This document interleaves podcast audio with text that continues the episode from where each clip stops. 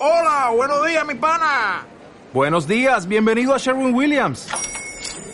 ¡Ey! ¿Qué onda, compadre?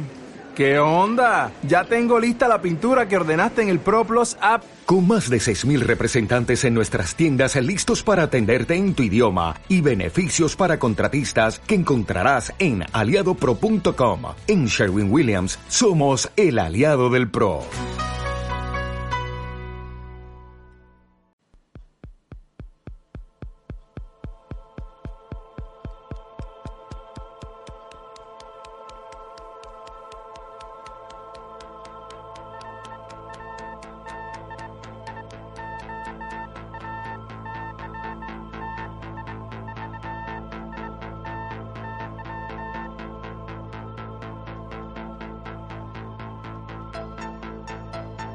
Las inmediaciones del municipio nubense de Jabugo se levanta orgulloso y desafiante el imponente edificio conocido como Tío Pichón.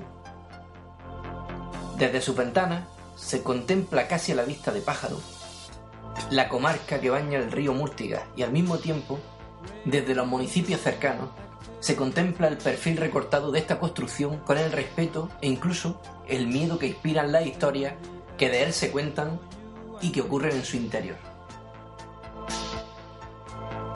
De arquitectura regionalista andaluza, es deducible a simple vista que trae el edificio se esconde la mano del insigne arquitecto sevillano Aníbal González, el que fuera arquitecto jefe de la obra acometida en Sevilla con motivo de la exposición iberoamericana de 1929, construyó a principios del siglo XX este singular edificio. Pero ¿cómo se explica que exista un edificio tan importante, tan imponente, tan suntuoso en plena sierra onubense? El tiro pichón fue diseñado por Aníbal González pensando en la familia del monarca Alfonso XIII. La familia real ya conocía de sobra la comarca y de hecho don Alfonso y doña Victoria Eugenia fueron los encargados de inaugurar la Gruta de Maravillas en 1915, visita que repitieron en 1929. La familia real, como ven, mostraba un especial afecto por la zona.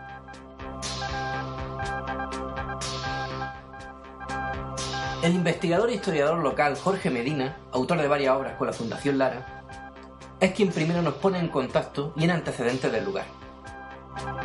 Dice así, durante la documentación de uno de mis libros sobre la Sierra de Aracena, me encontré con algo curioso e inquietante. En Jabugo me hablaron de un lugar, del manicomio, en el que me relataban diferentes vecinos que se viene produciendo toda suerte de fenómenos misteriosos, desde la visión de seres o siluetas luminosas en sus ventanas hasta la grabación en su interior de psicofonía y ruidos extraños. La verdad es que una vez en el lugar y en su interior pude comprobar cómo en realidad allí uno no está solo. Continuamente te sientes vigilado, acosado e incluso puedes escuchar cómo te llaman voces de otros tiempos en un lugar en el que tienes la certeza de estar solo. Mi experiencia allí fue inusual. Escuché, Jorge, acércate, clara y definidamente. Eso solo es ya motivo suficiente para hacerme regresar sobre mis pasos y salir de allí. Tan interesante me pareció que decidí incluir una reseña de este lugar en mi libro. Es un lugar para tenerle miedo. Buenas noches queridos amigos, bienvenidos al Faro del Fin del Mundo. Les he leído un trocito de un artículo que he encontrado en internet en la página web de Canal Sur Andalucía, concretamente de La Noche Más Hermosa, a cargo de José Manuel García Bautista, Jordi Fernández y Sergio Moreno, hablando de uno de los temas que vamos a tratar hoy, los fantasmas del tiro pichón. Bienvenidos a El Faro del Fin del Mundo, un programa que mezcla entrevistas, televisión, literatura y mucho misterio. Dirige y presenta Alberto Cerezuela. Y a ese edificio que le he mencionado, el Tiro Pichón, en Jabugo, Huelva, no iremos de la mano de un buen amigo de este programa, como es Manuel Delis, que ha pasado muchas noches allí, muchas horas de investigación, en compañía también de otro amigo de este programa, un espectacular investigador, como es Ángel Rivero, santo y seña de la rigurosidad, y con él nos adentraremos en un lugar que, como hemos podido escuchar antes, pone los pelos de punta a cualquiera. ¿Puede ser este uno de los lugares más fascinantes que hemos investigado? Lo comprobaremos, será en unos minutos.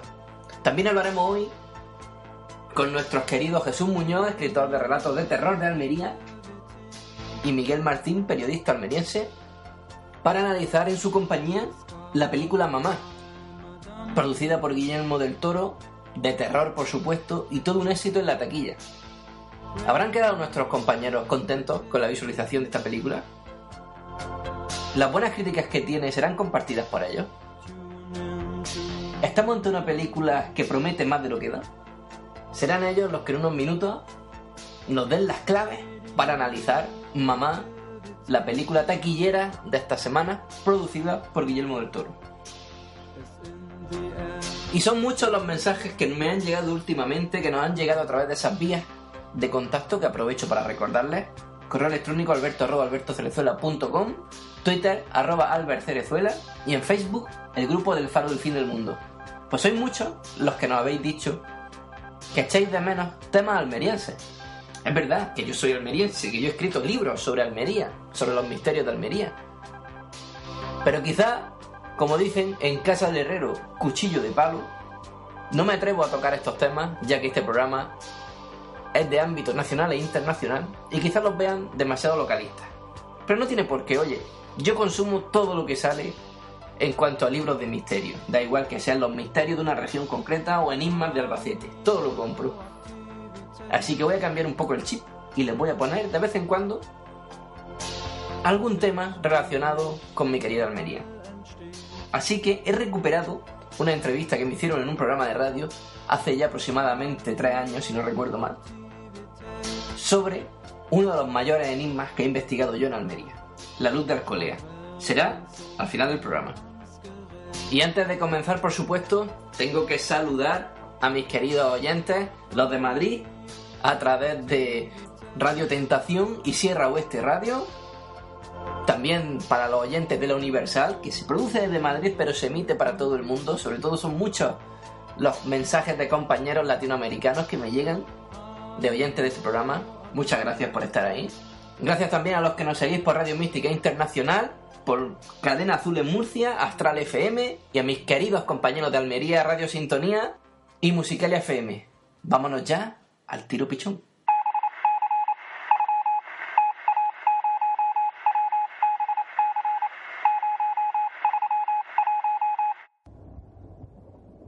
Manuel Delí, buenas noches. Hola Alberto, ¿qué tal? Muy bien, oye, encantado de que estés de nuevo por aquí trayéndonos otra de esas aventuras, de esas investigaciones que tanto nos apasionan. Sí, además yo encantado de compartirla siempre con buenos compañeros como tú y además para eso estamos, para, para intercambiar vivencias con el misterio, que es lo que nos une. Por supuesto, hoy nos vamos a desplazar, si no me equivoco, hasta el municipio de Jabugo, en Huelva, ¿verdad? Efectivamente. ¿Y allí qué hay? Eh, pues allí hay uno de los edificios que particularmente eh, yo pienso que es una de, las casas encantadas de España, pero con más estereotipos. Es el prototipo de edificio maldito. O sea, estamos hablando de un edificio antiguo, eh, situado en las afueras de una ciudad, donde tú prácticamente a todo el mundo que, conoce el edificio le preguntas y te dice que allí hay algo raro, haya estado o no. Y estamos ante algo que en principio es eh, precisamente eso, algo, el prototipo de un edificio maldito, un edificio encantado. ¿Cuál es la historia de este edificio? Pues en principio eh, se construyó para Alfonso XIII, en los primeros años del siglo XX, por el, eh, arquitecto andaluz Aníbal González, que fue mm. un adelantado a su época. Le dio, digamos que, esa forma tan característica que tiene el edificio, que si alguien lo ha visto eh, en alguna foto, en algún vídeo, tiene una forma bastante característica en la arquitectura y le dio bastante personalidad, que también ahora ayuda bastante a que, a que sea tétrico, ¿verdad? Sí, sí, claro. Oye, ¿y cuándo empiezan los rumores de, que el edificio está encantado? ¿Cuáles son los primeros testimonios, las primeras personas que sacan esto raro? Pues hasta 1931 fue, fue usado por, por Alfonso XIII como, como finca de, recreo y cacería. Sí.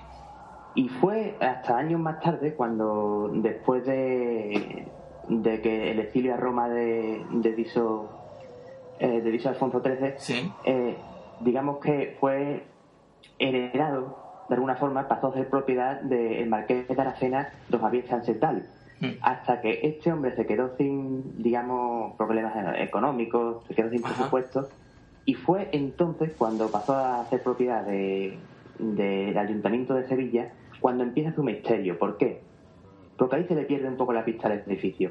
Digamos que tuvo varios usos, que ninguno está totalmente constatado, pero todos, digamos que tienen una parte de realidad, que fue orfanato, hospital militar de la falange, fue psiquiátrico y tuvo bastantes usos que, digamos que como el edificio era propiedad del Ayuntamiento de Sevilla, eh, le, sacaron todo lo que pudieron, pero claro, en la época del franquismo, eh, un orfanato, un, hospital militar, aquello, digamos que estaba bastante asediado, como, como por decirlo de alguna manera.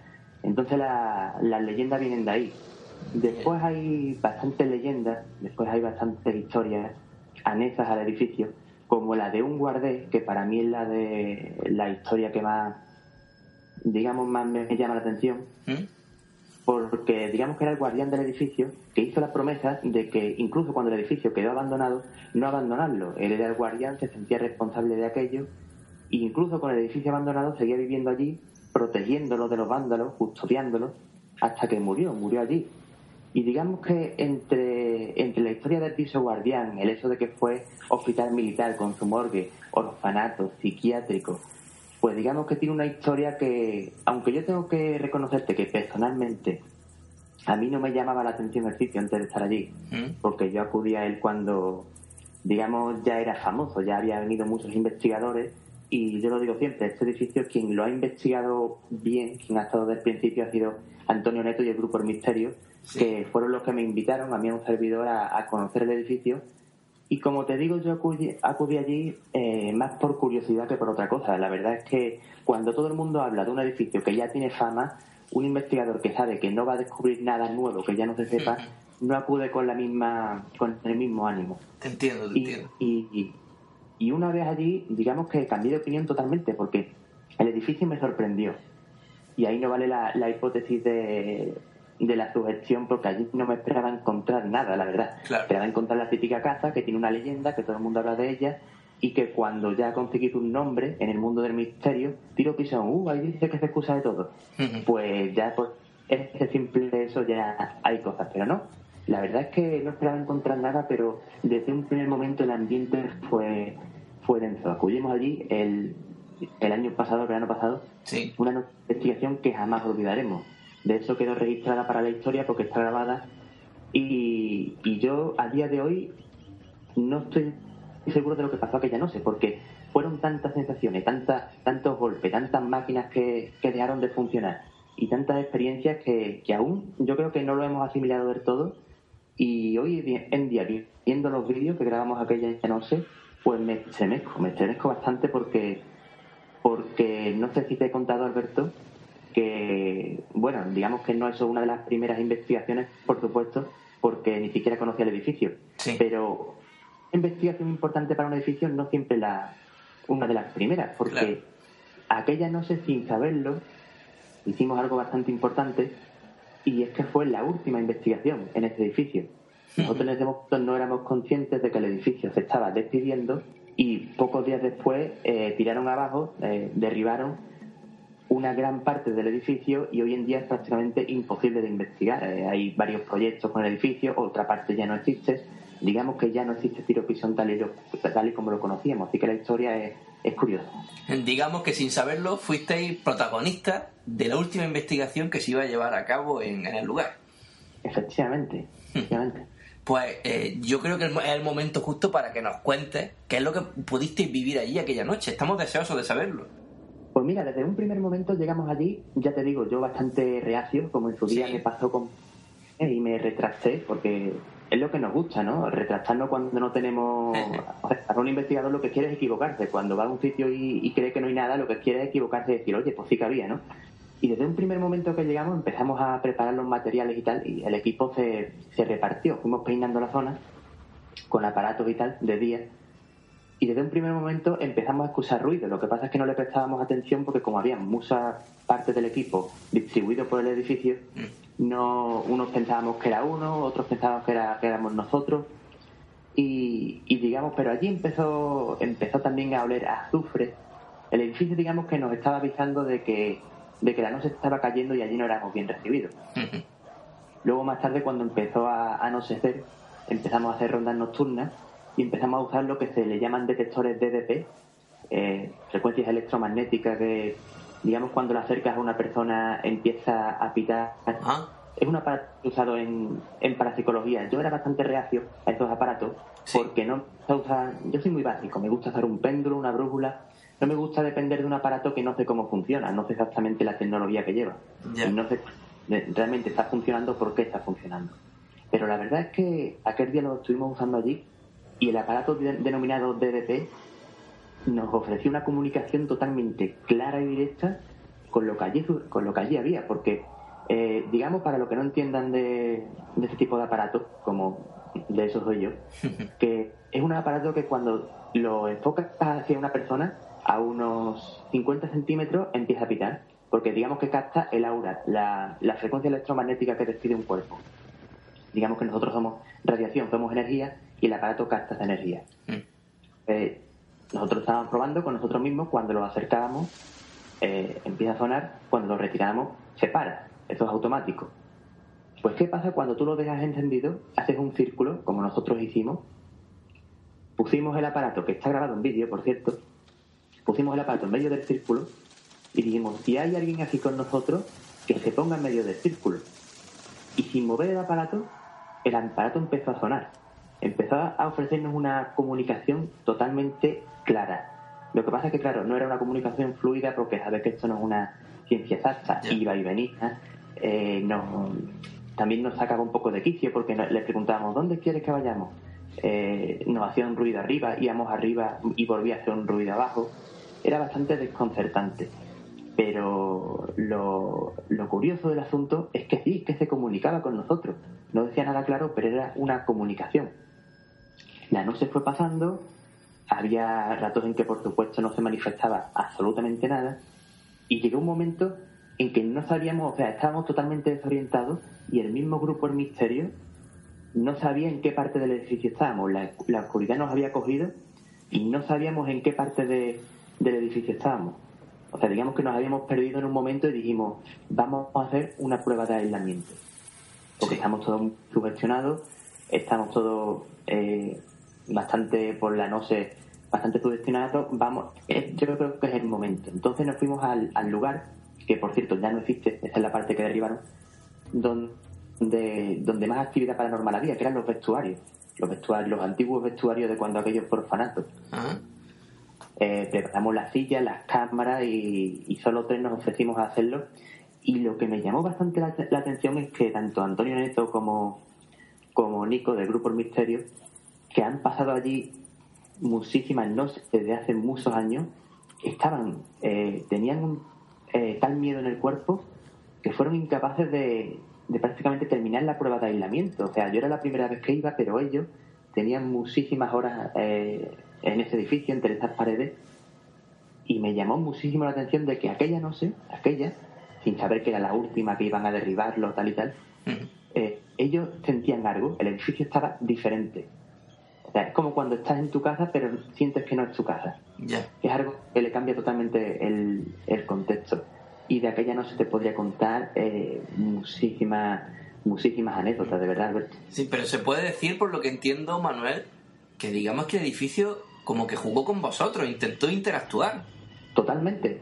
Nosotros sacamos la conclusión de que era una, uno de los denominados espíritus burlones, ¿no? Porque no nos decía nada claro. Primero nos mandaba a un sitio, después nos mandaba a otro, y, y nosotros íbamos dando tubos por el edificio eh, siguiendo unos ruidos que, por supuesto, no había ninguna fuente física de, de registrarlo, pero que, que nos tenía totalmente desorientados. Y aparte, cuando decidimos hacer la prueba de aislamiento, eh, qué clase de, de energía para dos personas que han estado allí muchísimas horas y que se conocen el sitio como su casa, tienen que abandonar prácticamente porque no son capaces, porque el edificio está poniendo con ello. El ambiente era tan denso, el olor a, a azufre, la, la sensación de, de estar vigilado.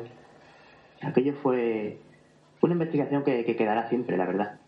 Llegado a este punto, Manuel, queremos saber qué más cosas pasaron ese día. Pues desde que tuvimos que apagar de- sensores de movimiento porque se nos volvieron totalmente locos, hasta poner varias velas en, en el suelo y decir, eh, puedes apagar la segunda vela y se apagan todas. O sea, en ese momento hay una ráfagas de aire, que por supuesto puede haber una ráfaga de aire en cualquier momento, eso Claro. está, que, puede hacer que puede ser una curiosidad. Pero claro, si no había un- ninguna ráfaga de aire en toda la noche y dices eso y se apagan todas, pues la verdad es que en el momento te, te da un escalofrío, te da un escalofrío bastante grande. Luego eso de que, de que estuvimos en las rondas nocturnas, nos separamos, estuvimos bastante tiempo solos y no sabíamos si los ruidos eran los provocábamos nosotros mismos en, en otras partes, o sea, un- uno de, nuestros compañeros en distintas partes del edificio o era el mismo edificio. Es esa incertidumbre que te acompaña siempre y que te pilla desprevenido, porque ya te digo que Claro. yo no esperaba nada en ese edificio. Antes has dicho, Manuel, que lógicamente ha habido muchas investigaciones, muchos grupos, muchas personas que han estado allí. Y yo me he documentado un poco por internet y casi todos coinciden en lo típico, podemos decirlo así, de que las brújulas se vuelven locas, las baterías de las cámaras y de los móviles se descargan, que se escuchan raps. ¿A vosotros también os ocurrió esto? Las baterías sí se nos descargaron. Las brújulas normalmente es que no las usamos porque nunca hay una fuente fiable. O sea, no sabemos la magneticidad del edificio y, y la radiación, pues qué radiación puede volverlo con una brújula. Pero las baterías sí se nos han descargado y de eso cuando, si, dejamos por un, por un momento la posibilidad abierta de que lo- los entes, la, digamos la- las fuerzas de otros, de otros planos interdimensionales, no tienen una fuente física para manifestarse, pues es lógico pensar que necesitan alimentarse de una, de una fuente física, como una batería, para hacer un ruido. Claro, eh, lo- las entidades no son materia, no pueden hacer un ruido de la nada, porque no, no son sólidos, no tienen masa física.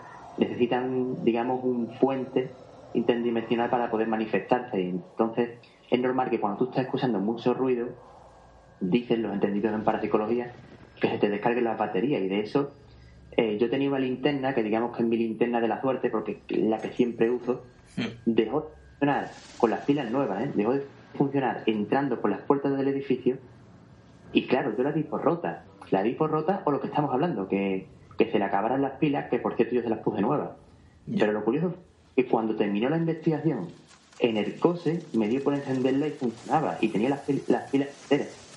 Oye, y antes has hablado también de que fuiste invitado por el grupo El Misterio, que, que conocen el lugar perfectamente, lo consideraban como su casa. Ellos, ¿cómo recuerdan esa última investigación? Porque entiendo, entendemos también, extendiéndolo a los oyentes, que para ellos fue algo casi traumático, ¿no? Totalmente, la recuerdan como la investigación. O sea, eh, después de 5, 6, 7 años investigando el edificio, eh, hablando después con Antonio Neto, Nico, Salvador y, y todo el grupo, me dicen que, que si cogieran todos los años de investigación, todas las noches que han pasado ahí, y todo lo que le ha pasado día tras día, hora tras hora, peinando el sitio, aquella noche, la última noche, digamos que le pasaron más cosas en una misma noche que toda la investigación que llevaban a su espalda. Y, eso fue, digamos, que lo que lo que hice que yo empezara a hablar de este lugar, porque claro, a mí no me gusta cuando yo no, no he sacado un sitio a la luz eh, salir los medios hablando de un lugar, pero claro, cuando es un tema como este, que uno es, es testigo, es testigo de- del misterio en estado puro, y además es un, es un lugar que ha hecho que tú te retrastes de un pensamiento que tú tenías, de una idea que tú te habías hecho preconcebida, pues, pues la verdad es que es una experiencia, es otra de las experiencias que no siempre es sacar eh, sitios del olvido, como siempre hablamos, y también es un poco hablar de experiencias en intercambiar experiencias en un mismo lugar entre investigadores. Yo creo que, que este mundo es eso, ¿verdad? Sí, sí, totalmente. Oye, a nivel de psicofonía, ¿habéis captado algo? A nivel de psicofonías, incluso eh, captamos algo que es la primera vez que lo capto, porque tú sabes que, que la psicofonía está la psicofonía, que es lo que no excusa a simple oído y se graba. Después está la claricencia, que lo excusa pero no se graba. Aquella noche fuimos testigos de, de otra de, la, de los eventos de la noche, por decirlo de alguna manera, que fue que en una tanda de preguntas excusamos niños, pero niños jugando en un coro alrededor nuestra, alrededor nuestra y además que con total nitidez. O sea, imagínate en unos vestuarios de, de un orfanato abandonado a las 4 de la mañana, haciendo una tanda de preguntas psicofónicas, excusar, como si en ese momento se cambiara a otro plano espectral, ese mismo sitio, en otro tiempo, y empiezas a acusar a niños jugando en coro alrededor tuya. Aquello fue impresionante y se grabó. No solo lo excusamos, eso fue lo, lo más interesante, que se grabó. Normalmente o se excusa o se graba. Jamás están los dos planos a la vez. Y aquella no se pudimos hacerlo. Y bueno, aparte de las psicofonías de Yo soy el guardé, que se corresponde con la, con la historia de, del lugar, y eh, psicofonías de, de, cánticos de soldados de la Legión, de canciones de, de, canciones militares, y como hemos dicho antes, aquello fue hospital militar, y de eso hay, aún hay pinturas de, de legionarios, hay pinturas de en las paredes de, de poesía de legionarios, de, incluso de sus propios tatuajes que los pintaban en las paredes. Eh, a nivel psicofónico, la verdad es que fue, fue en todos los niveles. Aquella no se, se despidió el edificio por todo lo alto. Vamos, yo este, estoy escuchando totalmente absorto porque me mezclan varios sentimientos. El primero es el de, el de sor sorpresa e interés por lo que nos estás contando, que me parece tremendo. Y también de tristeza porque es un lugar que no se va a poder volver a, a investigar. Oye, ¿y qué más se puede contar de ese sitio? mayormente las conclusiones que saque cada uno, porque para uno lo que hay allí es, ha sido el hospital militar, que hay una morgue abajo y digamos que la actividad paranormal viene de ahí, para otros el orfanato. Yo, mi particular teoría, y es eso, una teoría, también es el orfanato, porque aparte de que excusamos eh, niños, como ya te he contado, eh, lo que se manifestó jugaba con nosotros. Aquello, digamos, que lo hacíamos de burla, era una especie de juego. Y hubo un momento en que nosotros nos mirábamos unos a otros y decíamos, esto parece un juego de niños, nos, nos mandan arriba, después nos mandan abajo. Cada uno que le, que le preguntas tiene su propia conclusión del lugar. Allí no sabemos lo que ha habido exactamente. Eh, hay una, un vacío histórico de que en relativamente poco tiempo, porque el edificio no es tan antiguo como para que tenga una gran impregnación desde principios del siglo XX y, y, la verdad es que aleja un poco el, estereotipo de edificio de cientos y cientos de años que, que, acumula algo, ¿no? Allí lo que tiene son muchas historias en muy poco tiempo y fue la impregnación grande, o sea, pasó de ser eh, psiquiátrico a hospital militar con su morgue, orfanato, eh, aquello no sabemos realmente ni lo sabremos nunca lo que aquellas paredes encierran, pero lo que sí es cierto es que allí sigue habiendo algo, allí siempre habrá algo. Y hay una curiosidad, no sé si te la he contado, pero hay un vídeo por internet que circula, algunos creen que, que, es cierto, otros creen que no, pero hay un vídeo que lo grabó el grupo Goy, si no recuerdo mal, con el grupo Misterio, que se ve en una de las habitaciones de castigo, porque tenía habitaciones de castigo, como en uno de esos planos que no está grabando nada en particular, uno de esos planos perdidos, una chica sale por una puerta y sale una mano de la pared, pero una mano de la pared al más puro estilo Grave Encounters o una de las de las típicas películas que de Paranormal Activity y todas estas que son montajes. Sí, sí. Mano de la pared que intenta agarrarla y se vuelve a meter en la pared. Ese vídeo no lo cree nadie, pero está tan bien eso, yo ni me meto, o sea, ni digo que sea verdadero ni falso. Yo te digo que en el caso de que sea montaje, está muy bien eso pero ese vídeo ha dado la vuelta al mundo prácticamente, la gente lo ha visto y muchos no saben que se graban tiro pisón y ha, ha, tenido muchísima polémica, pero claro, yo de ahí saco una conclusión. La gente que lo ve y puede creer que sea eh, falso, puede creer que sea cierto, pero lo que no saben, por ejemplo, es un dato, que el grupo que lo grabó, Goy, eh, lo cree firmemente claro porque lo grabaron ellos y aparte no tienen medios para para hacer un vídeo de ese nivel, porque el vídeo está perfectamente eso. Pero claro, cuando hablas con ellos, te llevan al sitio y te explican cómo fue, te cuentan que después de ese vídeo, de la pared que sale, la picaron. Porque una de las sensitivas del grupo decía que, que si había salido de esa pared porque había algún niño emparedado en esa pared. Claro, yo eso por supuesto no lo creo. Pero esa pared la picaron. El eso de que la picaron y no saliera nada, porque no salió nada, para mí no es relevante. Para mí es relevante el eso de que si ellos trucan un vídeo, no se, no se tomarían la molestia, de, de, la, la, molestia de picar una pared si ellos saben que obviamente lo han trucado. O sea, no tiene sentido que truquen un vídeo y después han ido a, con la misma teoría que dio la vidente de que la niña se había aparecido detrás de esa pared porque estaba emparedada, a picarla. O sea, ¿entiendes lo que quiero decirte? Sí, sí, por supuesto. Que el vídeo para ellos es totalmente real. Ya dejaremos a, a riesgo de cada cual que opine libremente cuando lo busque en internet y lo vean. Le cuento a, a los oyentes que Manuel Delí y yo tenemos un amigo en común, aunque yo no lo conozco en persona, pero sí que lo admiro mucho porque me parece uno de los investigadores más serios que hay en Andalucía, como es Ángel Rivero, que creo, Manuel, que también tiene un papel importante en este lugar porque lo ha investigado.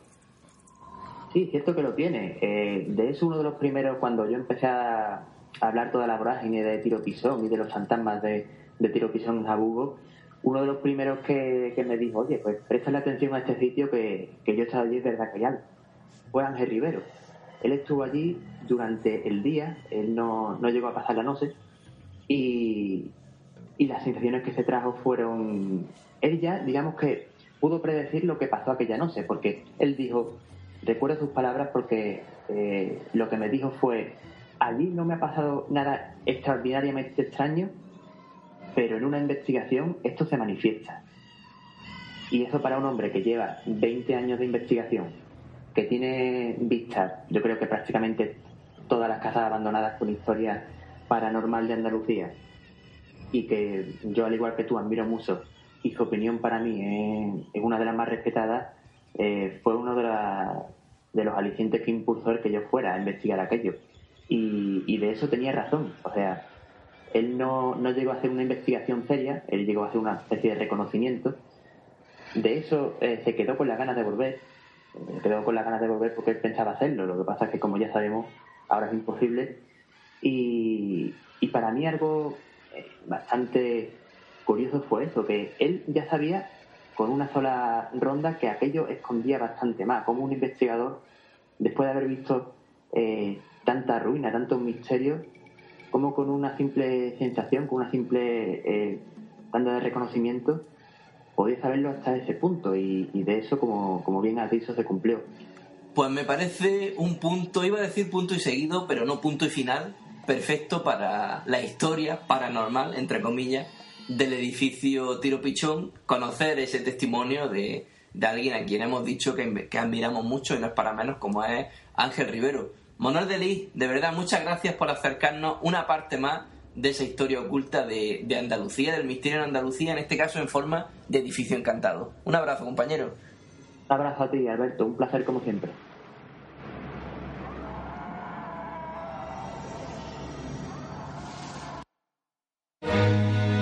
¿Has escrito una novela? ¿Te gusta la poesía y tienes una recopilación de ellas para publicar? ¿O lo tuyo es el relato y te gustaría ver una antología con tu nombre en las librerías? Editorial Círculo Rojo te da la solución. Hacemos maquetación de la obra, diseño de cubiertas e interiores, promoción en Internet, alta en librerías bajo demanda como El Corte Inglés o Amazon, venta ebook y asesoramiento con puntos de venta. No dejes que tu libro muera en un cajón. Anímate a publicar con Editorial Círculo Rojo. Nuestro catálogo abarca novela, relatos, poesía, investigación, tesis, apuntes docentes, deportes, cocina y mucho más. Pide presupuesto sin compromiso en el teléfono 950 93 81 37 o visita nuestra página web www.editorialcirculorrojo.com. Un mundo de posibilidades te espera. Editorial Círculo Rojo, líderes en el sector de la autoedición.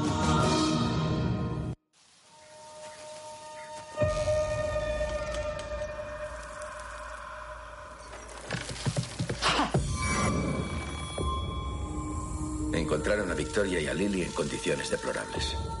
Sus padres desaparecieron. Estuvieron solas en el bosque al menos cinco años. Hola, Victoria.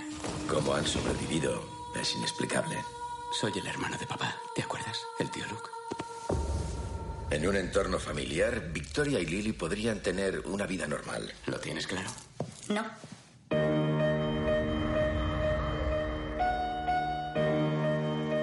Hola, pequeñas. Esas niñas no están preparadas para esto. Y yo tampoco estoy preparada para esto. ¿Cómo les ha afectado? Hablan con las paredes. ¿Y qué dicen? Todo irá bien. Te lo prometo.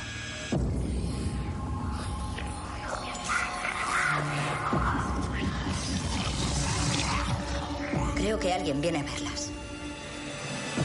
Quiero que me hables de mamá.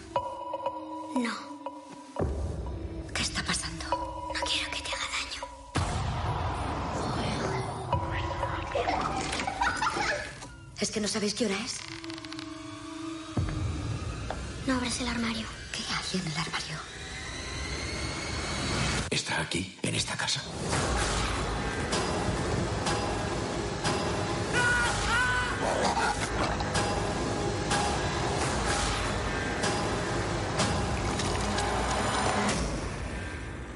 ¿Quién es mamá, Victoria?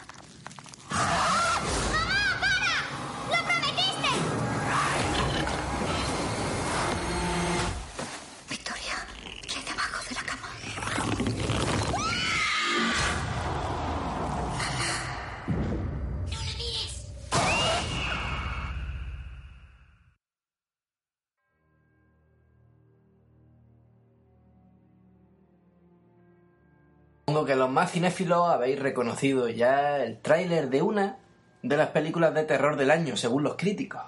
Hablamos de Mamá, producida por Guillermo del Toro, dirigida por Andrés Muchetti y que está arrasando en la cartelera. Hace cinco años, el mismo día en que su madre fue asesinada, las pequeñas Victoria y Lily desaparecieron en el bosque. Buscadas incansablemente por su tío Lucas y su novia Anabel, son encontradas varios años más tarde. Comienzan entonces una nueva vida de la mano de Anabel, pero pronto descubren que alguien o algo misterioso las sigue arropando por las noches. Esa es la sugerente sinopsis de una película a la que ha acompañado la audiencia o está acompañando la audiencia, pero la crítica no se pone del todo de acuerdo. Películas como Mamá son experiencias emocionantes, pasaremos miedo y luego nos reiremos. Y por supuesto, hay trama de sobra para una secuela. Es una experiencia que yo volvería a vivir. Crítica del periodista Roger Ebert en el diario Chicago Sun-Times. Mamá representa algo retro y una modesta delicia para aquellas personas a las que les gusta un buen susto, pero que prefieren no pasar terror o asco. Todd McCarthy, del periódico The Hollywood Reporter. La opinión del periódico Time Out a cargo de Kate Ulrich. Por el momento, Muchetti solo consigue un ambiente creado con destreza, pero hay el suficiente material prometedor como para estar dispuesto a darle un poco de manga ancha a este talentoso recién llegado. La opinión de Variety, Mamá, con sus escalofriantes prótesis y elementos digitales, resulta finalmente algo pesada. No hay nada en Mamá que se acerque mínimamente a la lógica. La protagonista principal es lo más espeluznante en Mamá. Todo lo demás es televisión por cable. Esta es la dura opinión de Rex Reed en el periódico The New York Observer. Diario El País. Opinión de Jordi Costa. Mamá es una película realmente aterradora, con imaginario propio y dimensión poética. Diario ABC. El arranque es sobrecogedor y terrible, aunque la película se desliza hacia otros paisajes más tópicos, más calcados y más vistos. Muchetti tiene, sí, la arma, pero aquí se le ha quedado corta la munición. Carmen Lobo en Diario La Razón.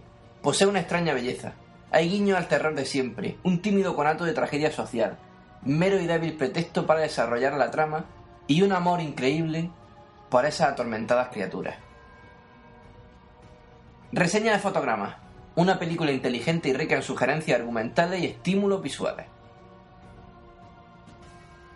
Diario La Vanguardia. El primer tramo es admirable, pero el guion empieza a embarullarse en la segunda parte, muy reiterativa, impecable en lo formal, discutible en su estructura dramática. Esas son solo algunas de las críticas de los medios cinematográficos más influyentes. Pero a nosotros, la que nos interesa, son las de nuestros dos colaboradores, Miguel Martín, periodista almeriense, Jesús Muñoz, escritor de relatos de terror, y a partir de hoy, alma mater de un proyecto que van a hacer y que les vamos a contar al final de la entrevista.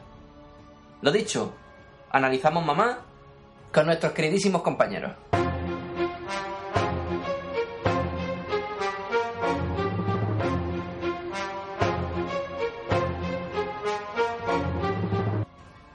Miguel Martín, Jesús Muñoz, buenas tardes. Buenas tardes, amigo. Bueno, hoy vamos a hablar de Mamá, esa producción de Guillermo del Toro que está arrasando en taquilla, que habéis visto, yo también lo he hecho, y no sé yo si esa, ese beneplácito a priori del público guarda relación con la calidad de la película o no. Bueno, a un titular, ¿qué os ha parecido, Jesús? Lo que podría haber sido la película del año se queda en el intento. Miguel. Quiere asustar y, bueno, no lo consigue. Esos son los titulares, pero hay que analizar la película. Alguno de los dos, el que queráis, me gustaría que empezara contándonos de qué va mamá, porque seguro que hay gente que todavía no conoce la existencia de esta película. Para quien no lo sepa, mamá es la historia de una familia, bueno, empieza con un hombre que hace algo, dejémoslo ahí, y huye con sus hijas, ¿vale? Y a partir de ese momento las hijas se quedan perdidas en el tiempo durante un periodo de cinco años y son encontradas después de ese tiempo y se van al cuidado de su, de su familia, del tío, hermano gemelo para más señas del padre. Hmm. La cosa es que, claro, estas niñas han sobrevivido en un bosque, nadie sabe muy bien cómo ni por qué, están totalmente en estado salvaje, así silvestradas, sobre todo la más pequeña de ellas, y a su alrededor empiezan a suceder cosas raras, provocadas en teoría por alguien llamado mamá. Y bueno, tampoco quiero entrar mucho más, la historia se va desarrollando ya dentro de lo que sería lo más típico del terror, una historia, dejémosla sobrenatural, no quiero de verdad chafarle a nadie porque la película está todavía en los cines, pero el problema que tiene, pues bueno, es que tal vez no tenga ese regusto que tenían los clásicos de no saber lo que estaba pasando hasta bastante avanzada la película. Es lo que yo opino. Pero bueno, no sé, a vosotros que también habéis visto qué es lo que va a parecer. A ver, Jesús, tu opinión. Bueno, eh, como dice Miguel, pues es una película de, del ámbito sobrenatural, aunque bueno, realmente casi desde el principio te debe intuir qué es ese ente sobrenatural, por decirlo así. También luego pues, el título es bastante explícito, tampoco, y si dice el tráiler, la verdad es que tampoco está chafando nada, pero bueno. Eh, la película como tal, pues bueno, eh, es una película que a priori parecía que tenía todos los ingredientes para, para ser un peliculón. De hecho, yo recuerdo haber visto el tráiler en, en, el cine y dije, esta hay que verla sí o sí porque parece que es magnífica. Junta niños, niños pequeños mm, que corretean de forma extraña por toda la casa, eh, un ente sobrenatural. Eh, prometía bastante. Problema, que al final yo creo que lo mejor es el tráiler y, tiene demasiadas situaciones inconexas entre sí, situaciones muy precipitadas. El guion me parece mediocre, mm, es decir, tú no puedes hacer, tú no puedes hacer una buena historia y, no unir todos los, atar todos los cabos, unir todos los hilos para que tenga cierta lógica. Las cosas no pueden pasar porque sí. Eh, y en esta película eso ocurre demasiado. Yo creo que el director de la película, que además es el director del cortometraje en el que está basada esta película, para que aquellos que no lo sepan, eh, esta película está, mm, fue robada en un corto, la historia gustó mucho y tanto como para que Guillermo del Toro se decidiese a producirla. Y el director es el mismo en ambos casos. El problema que yo creo que no han sabido alargar la historia. Eh, ¿Qué problema que ha habido? Que hay situaciones absurdas a lo largo de toda la película y los sustos de la película, algunos muy bien conseguidos, todo hay que decirlo, sobre todo al principio, el problema es que se van a acabar, se acaban diluyendo y acabas perdiendo un poquito quizá el interés.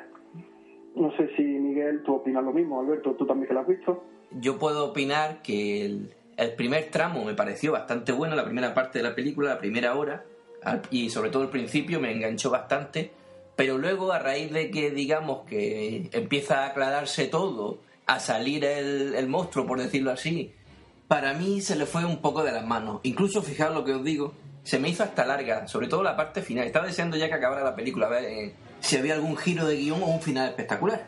Yo coincido bastante con Jesús, contigo tal vez no del todo, pero sí bastante también, Alberto. Pero es que yo creo que el problema que tiene es, lo que comentáis. Vamos a ver, la primera parte, sobre todo cuando están las niñas, las niñas se comen la pantalla en cualquier momento. Yo te diría que en toda la película la mejor son las niñas, sobre todo la pequeña, que da un miedo tremendo. Esto de los niños en el cine es bestial. Y la niña mayor, cada vez que se queda mirando hacia la nada, también te asusta. Pero luego lo que pasa es que, en primer lugar, yo creo que una película mm, con un ente sobrenatural debe jugar una baza y él no enseñar a ese ente cada minuto. Y llega un momento en el que los sustos se basan en que se vea, ¿sabes? Porque tú ya lo sabes. Dices, mira, va a aparecer, va a aparecer, efectivamente aparece. Que sí, que te asusta, que es muy efectista pero estamos viendo al monstruo y ya el tramo final es que es bestial. Ese ente sobrenatural es que un poco más, vamos, te digo, los dinosaurios de Parque Jurásico se veían menos que él, ¿sabes? Luego, otra cosa, lo que comentaba Jesús. No es solo que pasen cosas porque sí, es que son cosas de, que te están tomando por tonto. Es que pasan porque sí y además son imposibles. Hay momentos en los que las casualidades no llegan a tanto, vamos a ver. Eh, es que imposible que sucedan cosas como, por ejemplo, no quiero comentarlo, pero al final un hecho, cuando dos personajes se encuentran, la forma en la que se encuentran, simplemente con un detalle de guion tan tonto como una llamada telefónica, algo así, o un SMS, yo, yo que sé, cualquier excusa argumental hubiera sido más creíble que eso, es que no puedes decir, no, se encuentran, pues ya está, venga, es que eh, el destino era ese. O si no, luego actitudes de personajes que son muy tontas. Es imposible, como pasaba en todas las películas de vampiros clásicas, que de pronto a todo el mundo le dé por irse a las 8 de la noche o, a la, o de incluso de medianoche, si me apura en adelante, a una casa que supuestamente pasan cosas raras. Pues no me lo creo. Y me un tío que se supone que tiene dos dedos de frente. Eh, cosas que además, como comenta Jesús, hay un personaje que de pronto es la que, el que resuelve todo, porque no, mira, es que te encargo que estudie esto, pero me, me encontré estos documentos misteriosamente que es que los tenía yo por aquí. Pues no, eh, mire usted, no sé, creo que es muy, muy forzado. El problema es que la película es verdad que tiene muy buenos momentos, interpretaciones bastante buenas, algunos sobran porque hay algún personaje que para lo que hace en la película pues se lo podían haber ahorrado, pero es una lástima, porque prometía mucho y a lo mejor con media hora menos y un guion un poquito mejor elaborado hubiera sido tremenda. A mí me hace ilusión, por meter una curiosidad, ver en la película al actor español Javier Bonet en un papel muy parecido al que le suelen dar en muchas películas, como por ejemplo Rec, debido a esa enfermedad que tiene, el síndrome de Marfan, que le hace tener un cuerpo bastante peculiar y extraño, como por ejemplo tener unas extremidades exageradamente largas. También saldrá, por cierto, en la próxima película de Alex de la Iglesia, Las Brujas de Zugarramurdi, uno de los temas que tratamos aquí hace unos cuantos programas, aunque creo que Alex de la Iglesia no le va a dar un toque relacionado con el misterio, sino que me da en la nariz que va a ser una película de humor típica española. Oye, os voy a preguntar una cosa, a ver quién sabe resolverme. da una duda que yo tengo. Vosotros que sois más cinéfilos que yo, quizás me la, me la sabéis resolver. Eh, Guillermo del Toro es el productor de la película, ¿verdad? Sí, efectivamente. Pero a mí me da la impresión de que está tomando demasiado protagonismo que incluso se puede hasta confundir como que es el director, cosa que no ha hecho en otras películas de terror que también ha producido, que han sido varias. ¿A qué creéis que se debe esto? Yo creo que porque, igual que, en muchas otras películas, eh, la mano del productor es la que mece la cuna. Eh, Guillermo, esto es una película de Guillermo del Toro. De hecho, yo pensaba que era el director. hasta que no vi lo que fueron las letras, no me di cuenta de que el director era el mismo, el mismo director que el del corto. La verdad es que lo sabía. La estética de la película es muy Guillermo del Toro. De hecho, el monstruo, por seguir llamándolo como hemos estado comentando. Eh, parece salido del laberinto del fauno. La verdad es que no sé si es alguna, alguna especie de sello que le gusta dejar en todos sus films de que todos los entes sobrenaturales sean prácticamente un calco uno del otro, pero así es. Y yo creo que, sinceramente, esto es quizá una habitual en ciertos directores. De hecho, si me viene a la cabeza, quizá Poltergeist, que por todo es conocido que podría haber estado firmado y robado perfectamente por su productor más que por su director que mm, aunque sea Spielberg la persona que simplemente produjo, mm, yo creo que, vamos, le indicó casi plano a plano al director que lo que tenía que hacer. Yo creo que en este caso ha, pasado algo parecido. Mm, no sé si estaréis de acuerdo.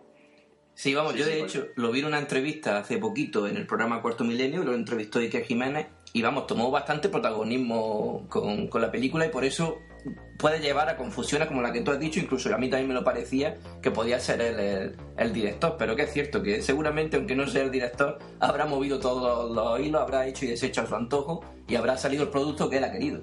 Sí, sí, coincido y además incluso hay gente que dice que de hecho los peores elementos de la película y algunos de los fallos vienen precisamente de los vicios a decir cinematográficos que tiene Guillermo del Toro y también nos engañemos, vamos a ver eh, habrá quien le guste más o quien le guste menos, pero Guillermo del Toro es un nombre que vende bastante más que el de Andrés Muschietti. ¿Sabes qué quieres que te diga? Y es que además, si cualquiera que lo vea, la estética es Guillermo del Toro pura y dura. Empezando por el ente sobrenatural, que como habéis dicho, podría salir del laberinto del fauno o de cualquier película que haya hecho, pero es que Guillermo del Toro lo hace con todas. Incluso cogió, por ejemplo, con Hellboy y recordar los personajes que no eran los del cómic, es que eran mm, no sé, entes féricos puro y de su mitología propia. Yo creo que Guillermo del Toro, un poquito allí donde va, va metiendo ese pequeño universo que él se ha en su cabeza y lo va plasmando en las películas en cuanto puede. Pero bueno, no sé. Eh, además, quien pone el dinero es el que manda. Y supongo que aquí ha pasado lo mismo. Sí, sí. Bueno, para no desvelar más a nuestros oyentes de la película, porque como bien habéis dicho, sigue en cartelera y recomendamos, ¿por qué no?, que vayan a, a verla. Eh, habladme de Guillermo del Toro. ¿Qué os parece como director? ¿Cuáles son vuestras películas favoritas de este hombre? Pues voy a parecer pesado hablando aquí del tirón, pero bueno. Eh, a mí las películas que más me gustan de Guillermo del Toro pueden ser una del año noventa y pico, Mimic. No sé si Sí, acordáis sí. de ella, con Mira Sorbino. De las cucarachas. Efectivamente. Las, de, las dos de Hellboy me gustan bastante. Eh, también es verdad que soy muy comiquero, y ¿qué quieres que te diga? Eso sí va ahí. Pero para mí, la que se lleva la palma y es también basada en un cómic, en este caso de Marvel, es la segunda de Blade.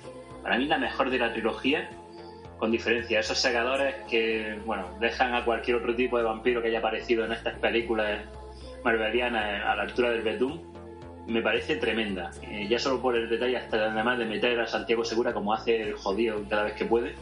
Pero sí, son mis películas favoritas. Luego es verdad que hay otras que serán más personales. Se supone que la más mítica y legendaria, la que lo lanzó a la fama, fue Clonos. No he tenido el placer de verla, sinceramente. Y las demás, pues bueno, no, no he tenido el placer. Aunque él ha metido su manita también ahí en el Hobbit, pero bueno, eso es una obra de Peter Jackson que tiene alguna influencia puntual de Guillermo del Toro y se nota. Y yo creo que haya, quien haya visto la parte de los trangos sabrá a lo que me refiero. De hecho, ahora que has mencionado lo del hobby, en la entrevista que le hizo Iker Jiménez el otro día, que no sé si la habéis podido ver, comentó eh, Guillermo del Toro que estando inmerso en el rodaje de- del hobby, no sé qué papel tuvo ahí, pero bueno, estaban en un hotel abandonado donde escuchó que los llantos de una mujer y, eh, y fueron testigos, por lo menos auditivamente, de fenómenos extraños. No tenía no tenía la verdad ni idea de eso. Yo la verdad es que en cuanto también películas quizá coincido en parte con Miguel no eh, respecto a la filmografía de Guillermo del Toro tampoco es que lo haya seguido en exceso. Recuerdo con bastante cariño la película Mimic que de los no- de finales de los 90 que la verdad pues hombre dentro del cine de terror de bichito la verdad yo creo que era bastante aceptable Blade 2, la verdad, a mí toda la saga en general de Blade me parece muy entretenida y Blade 2, no, no me atrevería a decir quizá que es mi favorita como dice Miguel, pero la verdad es que me parece muy muy chula también, muy muy recomendable.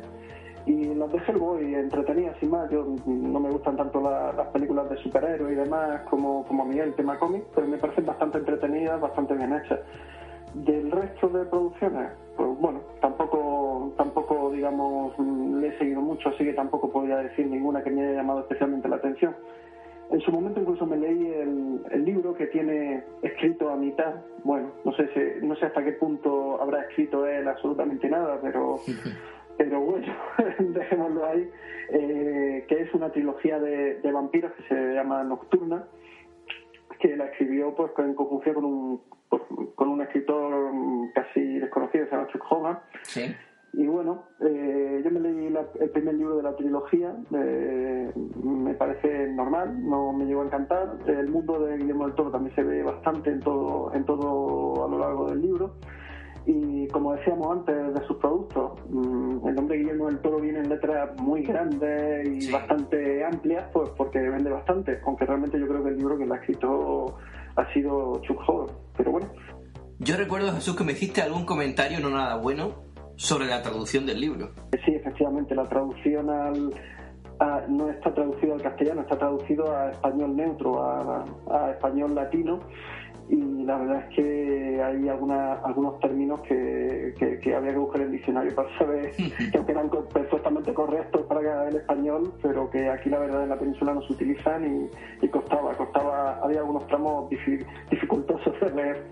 Bueno, pues aquí ha quedado el análisis de la película Mamá, que según nuestros colaboradores, y por qué no también mi opinión, prometía mucho más de lo que a priori nos, ha dado, aunque esperamos que vosotros los oyentes también nos opinéis al correo electrónico y nos digáis qué os ha parecido la película. También hemos comentado la figura de, de Guillermo del Toro y, con el permiso de Miguel, si nos deja, le voy a preguntar a Jesús por un proyecto que tiene entre, entre manos, que ha ido cobrando forma y ya es una realidad, ¿verdad?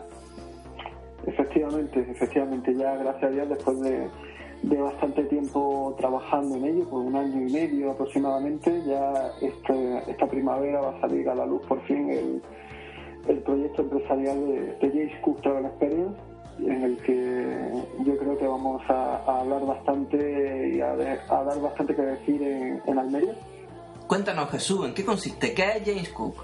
Sí, eh, inicialmente es una empresa de, servicios turísticos donde queremos, eh, digamos, presentar a todos los amigos que vienen a visitarnos Almería y, y, ¿por qué no?, también a los propios almerienses que quieren apuntarse pues a, descubrir nuestra, nuestra bonita provincia y, a descubrir todo el potencial turístico que ofrece, tanto de, pues muchas veces nos centramos en las playas de Cabo de Gata, que son ya internacionalmente conocidas, pero tenemos mucho más, tenemos Alpujarra, tenemos Marquesado de los Vélez, tenemos un interior apasionante, el desierto que todo el mundo conoce, tenemos una cantidad de, de escenarios de cine de películas, hoy que estamos hablando precisamente de, películas de cine eh, que la gente no, no, es consciente de todo, todo el cine que se ha vendido eh, y que se ha rodado en, la provincia de Almería. Estamos hablando de, más de 700, 800 producciones extranjeras.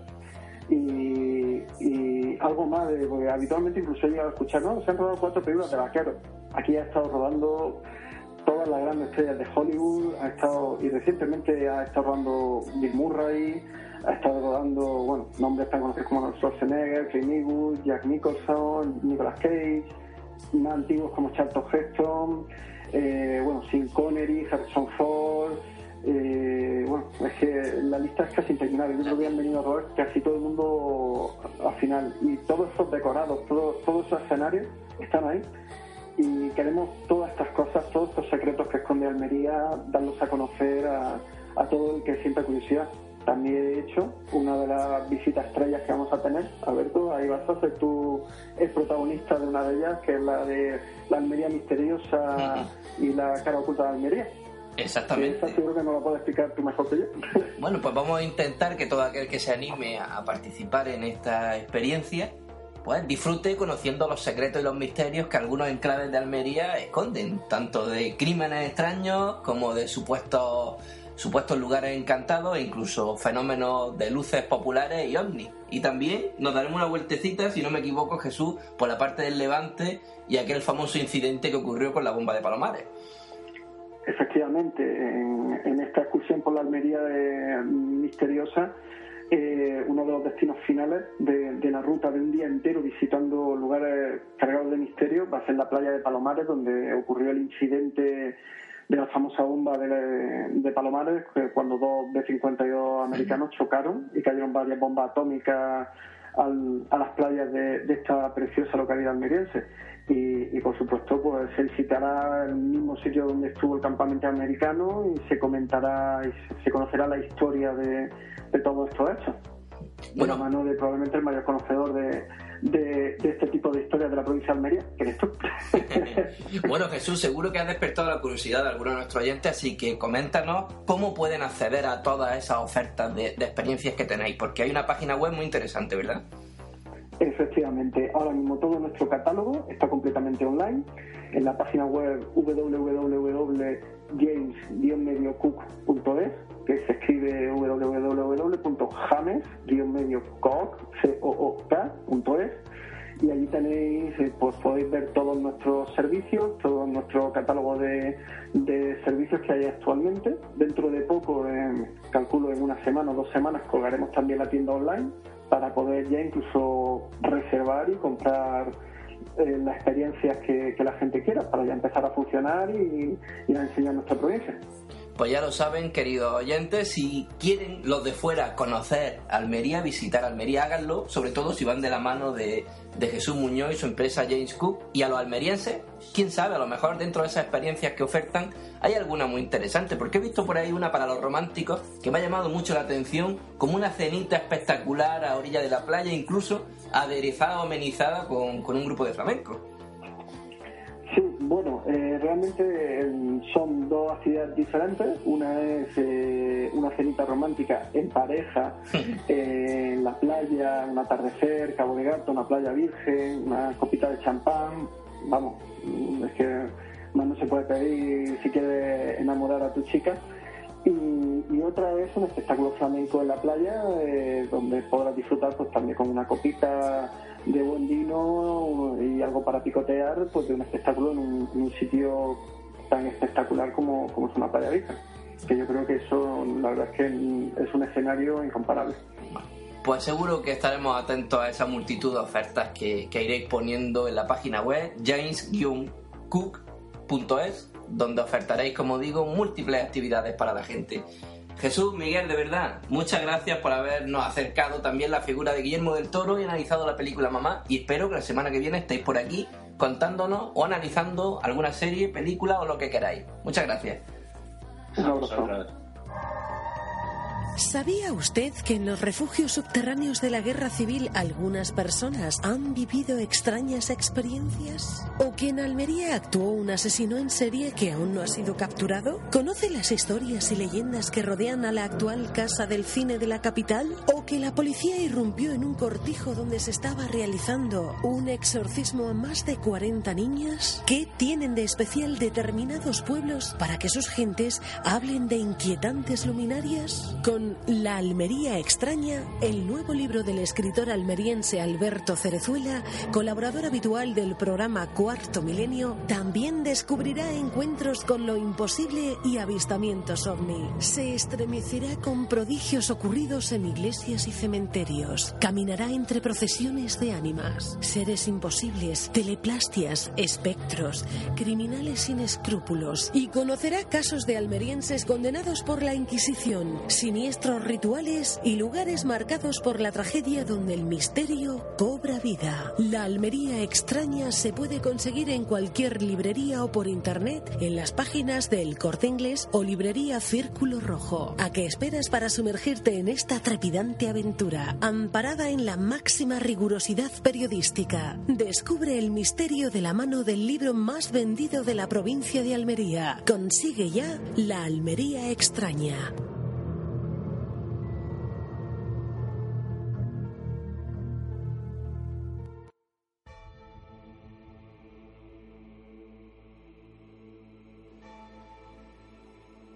Como los prometidos deuda, queridos oyentes, recordaréis recordarán que al principio del programa les dije que iba a meter un tema de vez en cuando relacionado con la Almería extraña, con la Almería misteriosa, con la cara oculta de Almería. Y lo voy a hacer a ver qué tal sale la prueba. Eh, vamos a empezar hoy. En este caso, con la luz de Alcolea. Les voy a dejar, para terminar el programa, una entrevista que me hicieron en el programa Milenio de Radio Galega Antón Rebollido, en este caso sobre uno de los temas más inquietantes que he podido investigar, la luz de Alcolea. Fenómeno ovni, luces populares, cultos extraños hacia la muerte. ¿Cuál será la solución de un inquietante enigma?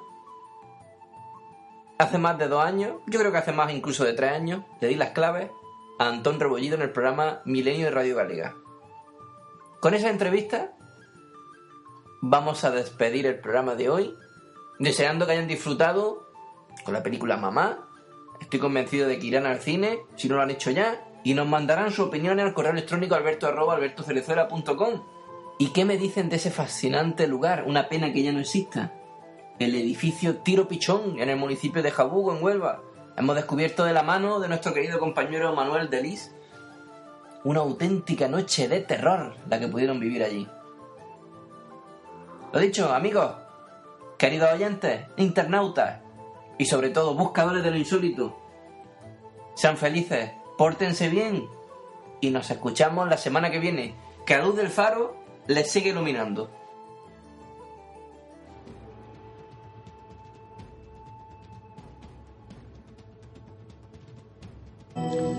Alberto Cerezuela Rodríguez. Muy buenas noches, Alberto. Hola, buenas noches. Alcolea es una pequeña población de Almería. ¿Cómo y cuándo nace el llamado fenómeno de la luz de Alcolea? Pues el nacimiento de este fenómeno es bastante curioso. Yo te puedo contar cómo fue mi investigación y así vuestros oyentes lo, van a entender. Yo descubro casualmente un periódico del año 87, concretamente de, de abril del 87, en el que se dice que un joven Cayetano Galafaz se encuentra en, en, su finca que tenía en Alcolea por la noche estaba regando sus cultivos y ve una especie de luminaria rojiza que parece avanzar lentamente hacia él.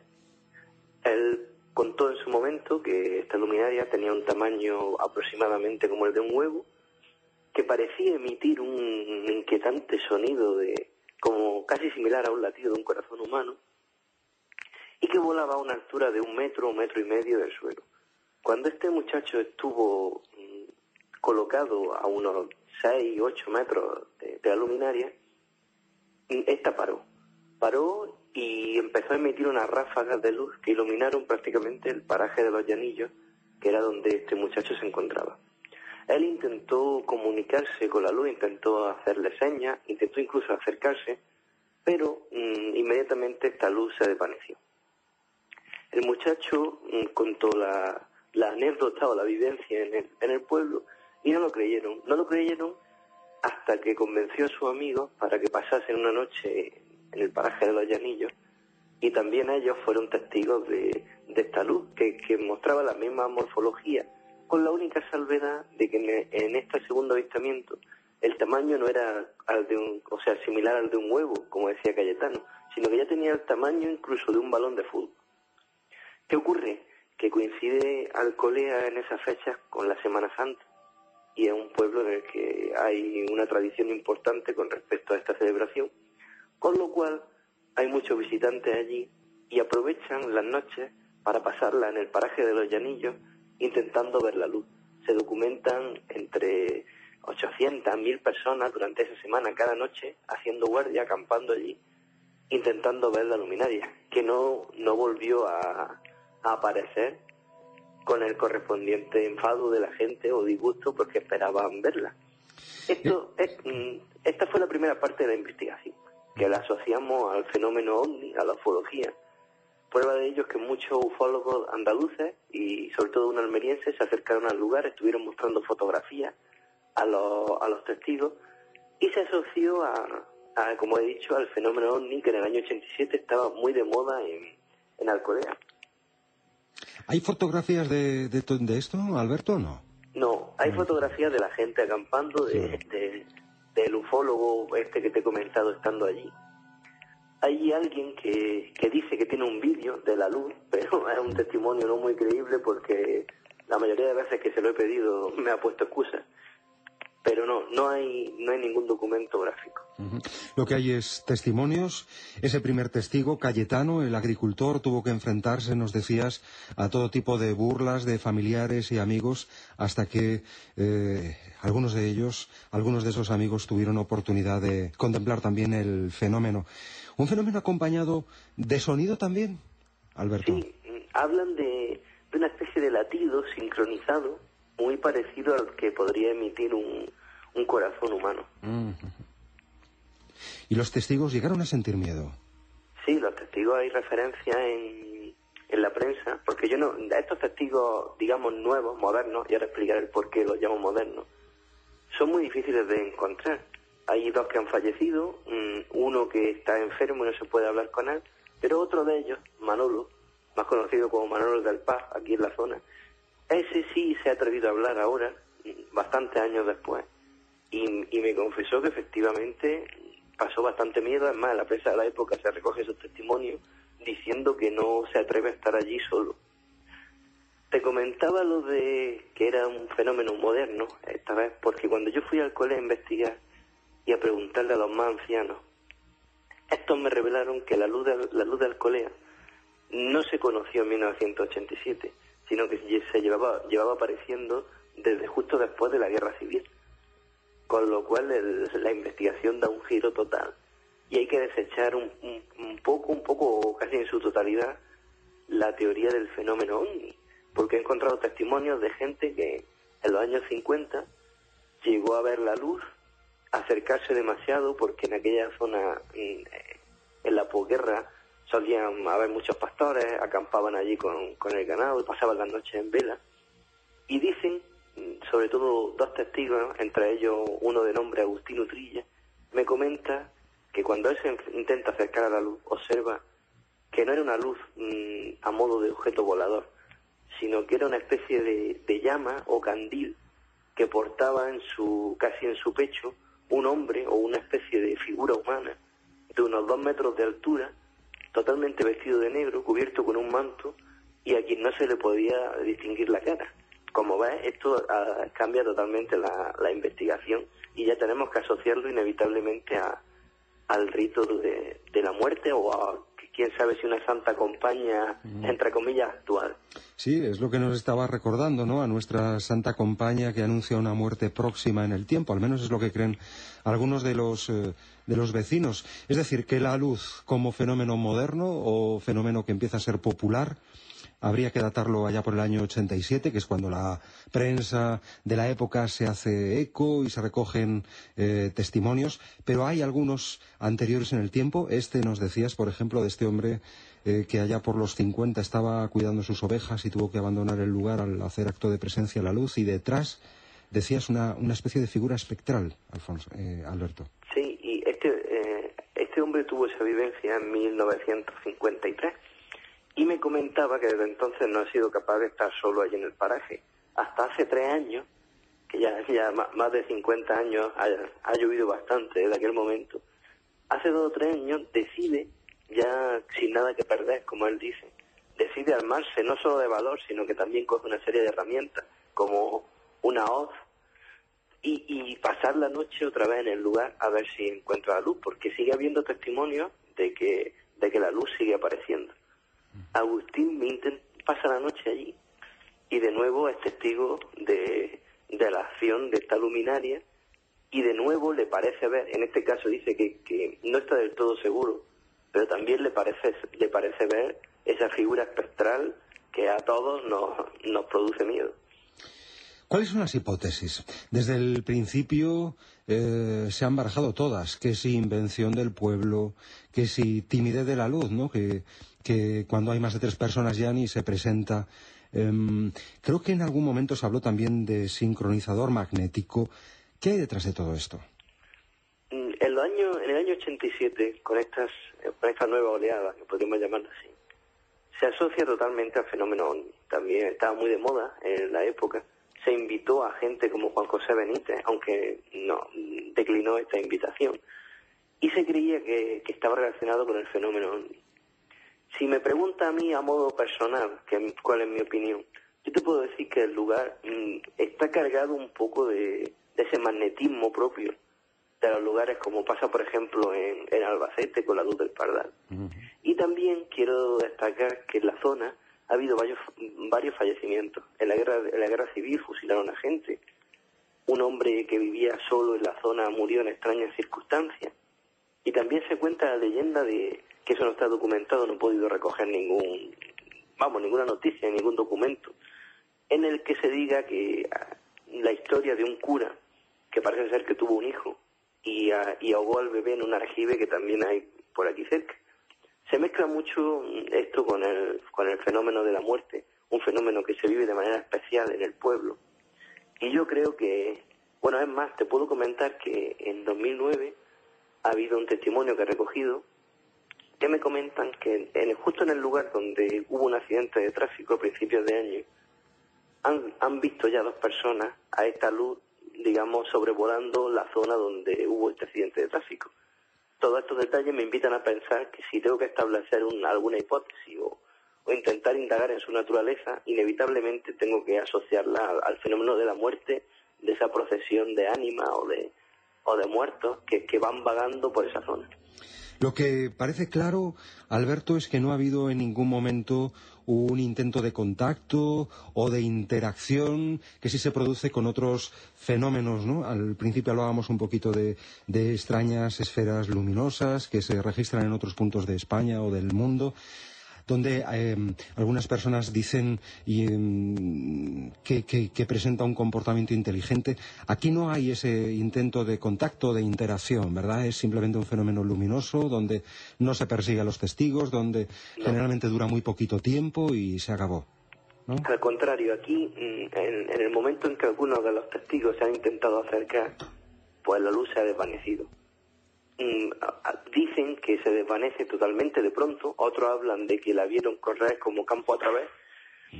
Y lo más curioso es que cuando tampoco la luz mm, hace nada, porque hay un testigo que, mandó a su perro, lanzó a su perro hacia la luz y dice que el perro se, se paró justo a los metros que te decía, unos 6 o 7 metros, y se quedó como hipnotizado, hipnotizado hasta que la luz se desvaneció. O sea que es un fenómeno que es bastante curioso, es muy parecido a los de las luces populares, pero quizás estos detalles lo hacen también distinto. Bueno, y tú que has eh, pulsado el ambiente ahí en el pueblo en diferentes ocasiones, hoy en día, ¿qué dicen los vecinos? ¿Se habla de esto? ¿Comentan aquellos casos del 87 y posteriores? ¿Se habla también de aquel caso de los años 50? ¿Los vecinos hablan de ese tema? Los, más ancianos sí recuerdan los casos de, los años de después de la, guerra civil. Son, son muy populares entre los más ancianos. Lo que ocurre es que quizá mm, la oleada esta del 87, la nueva aparición del fenómeno, provocó que, que la luminaria roja de Alcolea quedara un poco desprestigiada. Porque era gente joven, al principio se lo tomaron a broma, la gente quedó desencantada pasando las noches allí sin poder ver nada. Y eso provocó que haya gente en el pueblo que se lo tome a risa. Pero como te digo, mm, hay unas cuantas personas, sobre todo los que tienen cortijos allí, o los que, o los, que tienen su casa justo encima del paraje, que dicen que, eso es totalmente real y que se ven luces, que muchas noches se ve la luz. Y como te, como te he relatado, hay unos cuantos testigos que se han enfrentado a ella cara a cara. Alberto, no te vamos a robar más tiempo. Quizá en otra ocasión nos vamos a detener con interés en otros enigmas y leyendas que tenéis ahí en Almería, que es una tierra mágica también. Eh, Alberto Cerezuelo Rodríguez, o noso convidado esta noite, é autor deste interesante libro publicado no ano 2007. Recoges tamén esta, este misterio en, en tu trabajo, Alberto? Sí, este, el, la investigación sobre la luz de Alcolea está incluida en mi libro Anima y Leyendas de Almería, que es de, es de la editorial Círculo Rojo, y que curiosamente se ha reeditado este año de nuevo, con todas las novedades de los demás casos, porque no solo hablo de este, sino trato casos muy conocidos por todos, como el del hombre del saco, el del el origen de Walt Disney, que pudo estar aquí en, Almería, o incluso el de la banda Sangre, esa terrorífica leyenda urbana de la banda que va en un coche.